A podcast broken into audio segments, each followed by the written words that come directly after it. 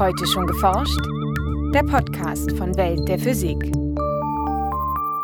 Herzlich willkommen zur 158. Folge. Es begrüßen Sie Michael Büker und Maike Pollmann. Die Röntgenblitze aus freie Elektronenlasern stecken voller Energie. Für einen sehr, sehr, sehr, sehr kurzen Zeitraum konzentriert man die Leistung von mehreren Großkraftwerken auf einen Fleck, der kleiner ist als ein Stecknadelkopf. So Jörg Rosbach von der Universität Hamburg. Diese hochintensiven und dazu ultrakurzen Röntgenpulse eröffnen völlig neue Perspektiven für die Forschung. Von dreidimensionalen Aufnahmen aus dem Nanokosmos über atomare Details von Viren und Zellen bis hin zu Videoaufnahmen von chemischen Reaktionen. Wie solche freie Elektronenlaser funktionieren, erfahren Sie heute in unserem Schwerpunkt. In den Nachrichten geht es um Zweifel am Nachweis von Gravitationswellen aus einer frühen Phase des Kosmos, um die bislang höchste Effizienz für thermoelektrischen Strom aus Abwärme und um Schallschutz mit Schaum. Anschließend haben wir noch Veranstaltungshinweise für Greifswald, Darmstadt und Braunschweig.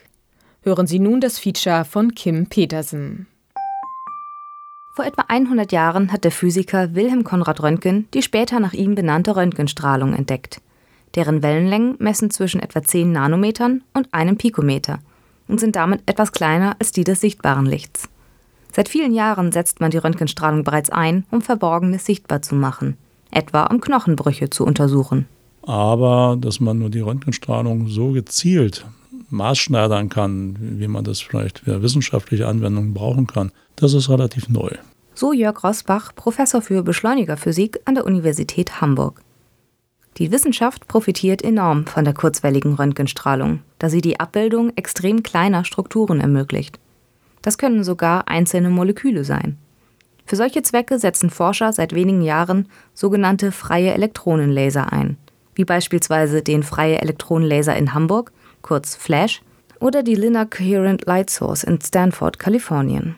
An diesen Anlagen lässt sich Licht verschiedener Wellenlängen erzeugen, darunter auch Röntgenlicht. Die Wellenlängenbereiche, das ist einer der Vorteile beim Freielektronenlaser, liegen zwischen dem sichtbaren Licht, also irgendwo im Bereich von, sagen wir mal, Mikrometern, bis runter zu Röntgenlicht. Das ist der Wellenlängenbereich, an dem man da arbeitet. Und man arbeitet vor allen Dingen deshalb in diesem Bereich, weil in diesem Wellenlängenbereich diese Freielektronenlaser vergleichsweise konkurrenzlos sind.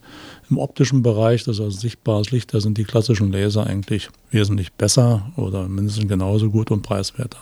Für die Anwendung spielt letztendlich jedoch nicht nur die Wellenlänge der erzeugten Strahlung eine Rolle, sondern auch die Belichtungszeit. Man kennt es beim Fotoapparat. Wenn die Belichtungszeit eben recht lang ist, dann verwackeln die Aufnahmen. Darum versucht man, die Belichtungszeit zu minimieren oder anders gesagt, möglichst kurze Röntgenstrahlungspulse zu erzeugen. Diese Pulse müssen um einige Größenordnung kleiner sein als die typische Dauer des Blitzlichts einer herkömmlichen Kamera. Das sind Femtosekunden, also wir reden da von ungefähr 10, 20 Femtosekunden. Und eine Femtosekunde ist nun der milliardste Teil einer Millionstel Sekunde.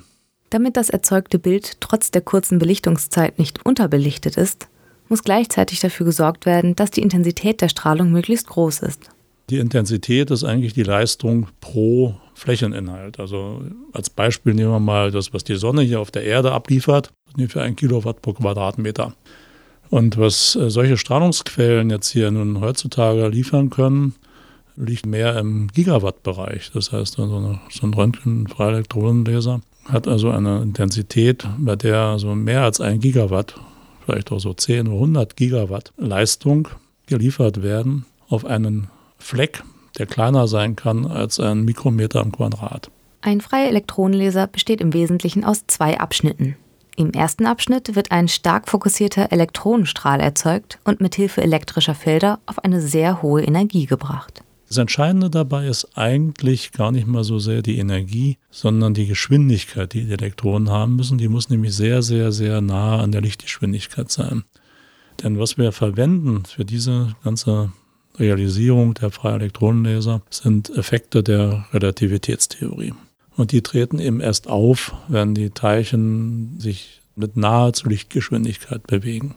Um später die kurzen Röntgenlichtpulse abgeben zu können, dürfen die Elektronen jedoch nicht als kontinuierlicher Strahl in den zweiten Abschnitt des Freielektronenlasers eingeschossen werden, sondern ausschließlich in Form sehr kurzer Elektronenpakete, wobei ein solches Paket aus gut einer Milliarde einzelner Elektronen bestehen kann.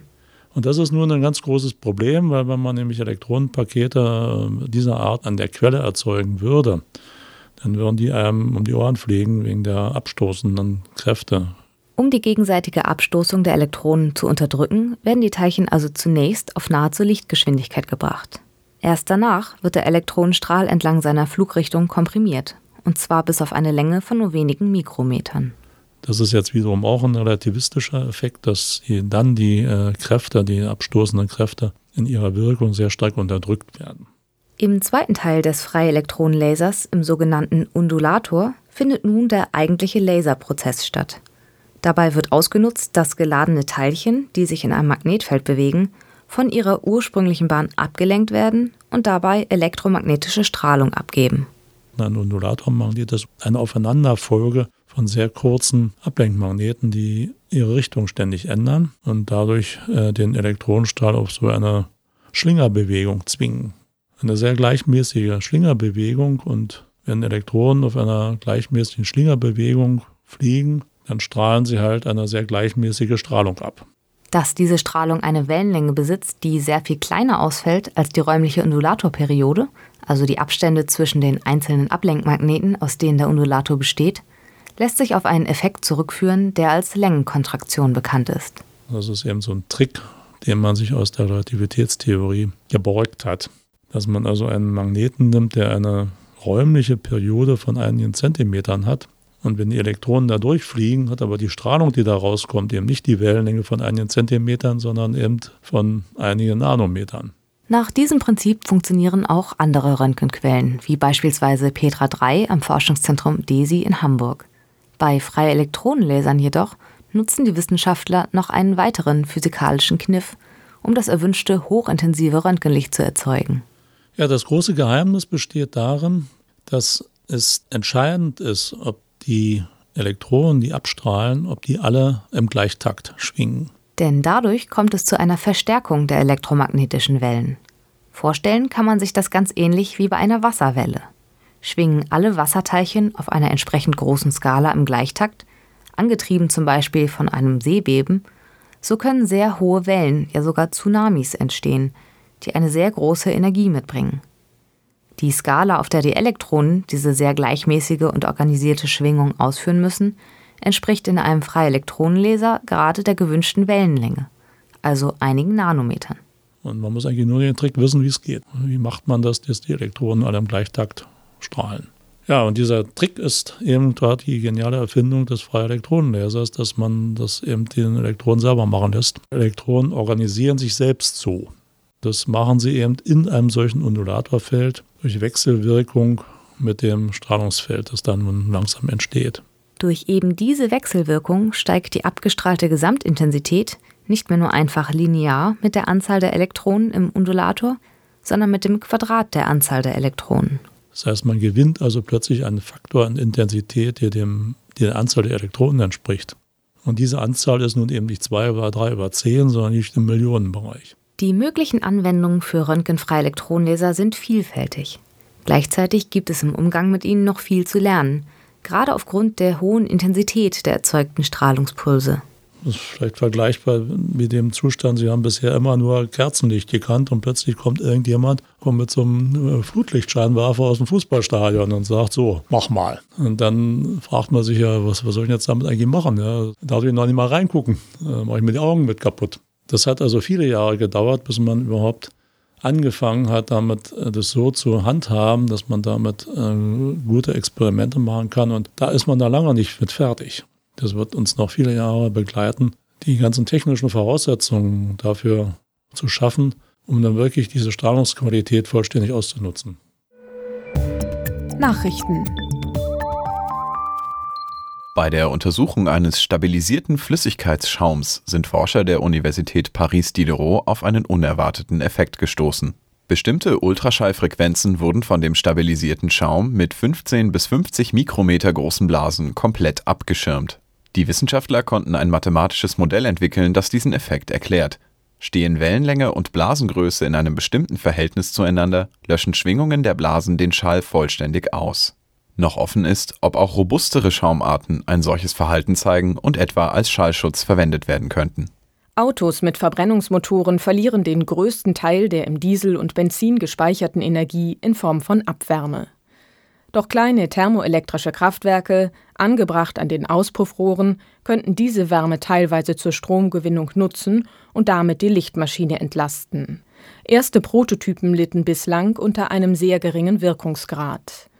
Doch nun entdeckten Wissenschaftler, dass sich mit Kristallen aus Zinnselenit deutlich mehr Strom aus Abwärme gewinnen ließe als mit bisher untersuchten Materialien. Ihre Ergebnisse präsentierten sie in der Fachzeitschrift Nature. Das Prinzip der thermoelektrischen Stromerzeugung ist relativ einfach. Wird ein geeignetes Material an einer Seite aufgeheizt, während die andere Seite kühl bleibt, können wandernde Elektronen diese Temperaturdifferenz ausgleichen, es fließt also ein elektrischer Strom.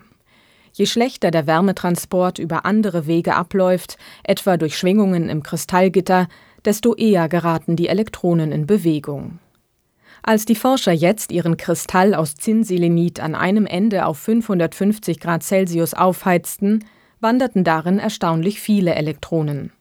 Bis zu 20 Prozent der in der Abwärme verfügbaren Energie ließen sich mit diesem Material in elektrischen Strom umwandeln, berichten die Forscher.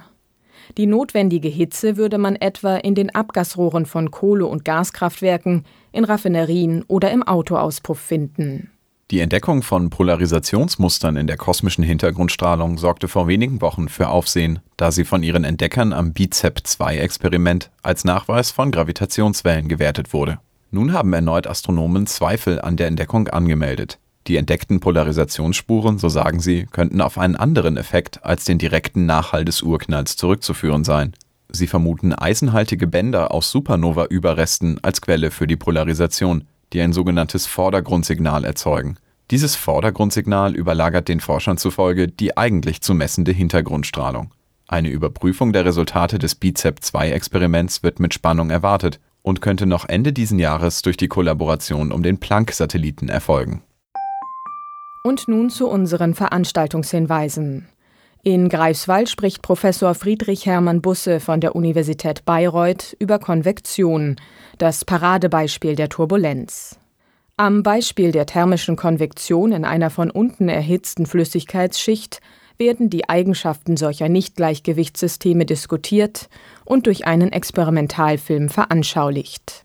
Das Universitätskolloquium findet statt am 24. April um 17 Uhr im Hörsaal des Instituts für Physik der Uni Greifswald. In Darmstadt hält Professor Karin Jakobs von der Universität Saarbrücken den Vortrag Wie oberflächlich ist die Adhäsion?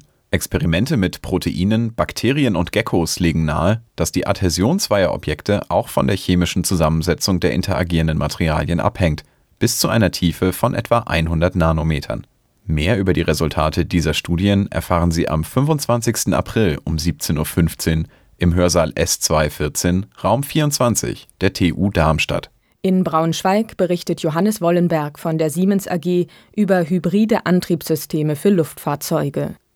Die Vorteile von Elektroantrieben, Emissionsfreiheit, geringe Geräusche und hohe Effizienz sollen auch bei Motorflugzeugen erschlossen werden. Der Vortrag geht auf die Herausforderungen und Chancen dieser hybrid-elektrischen Antriebstechnik ein. Zu hören am 28. April um 19 Uhr in der Aula im Haus der Wissenschaft Braunschweig. Das war's für heute. Bleiben Sie wissenschaftlich und laden Sie uns auch nächstes Mal wieder herunter. Welt der Physik wird Ihnen präsentiert vom Bundesministerium für Bildung und Forschung und der Deutschen Physikalischen Gesellschaft.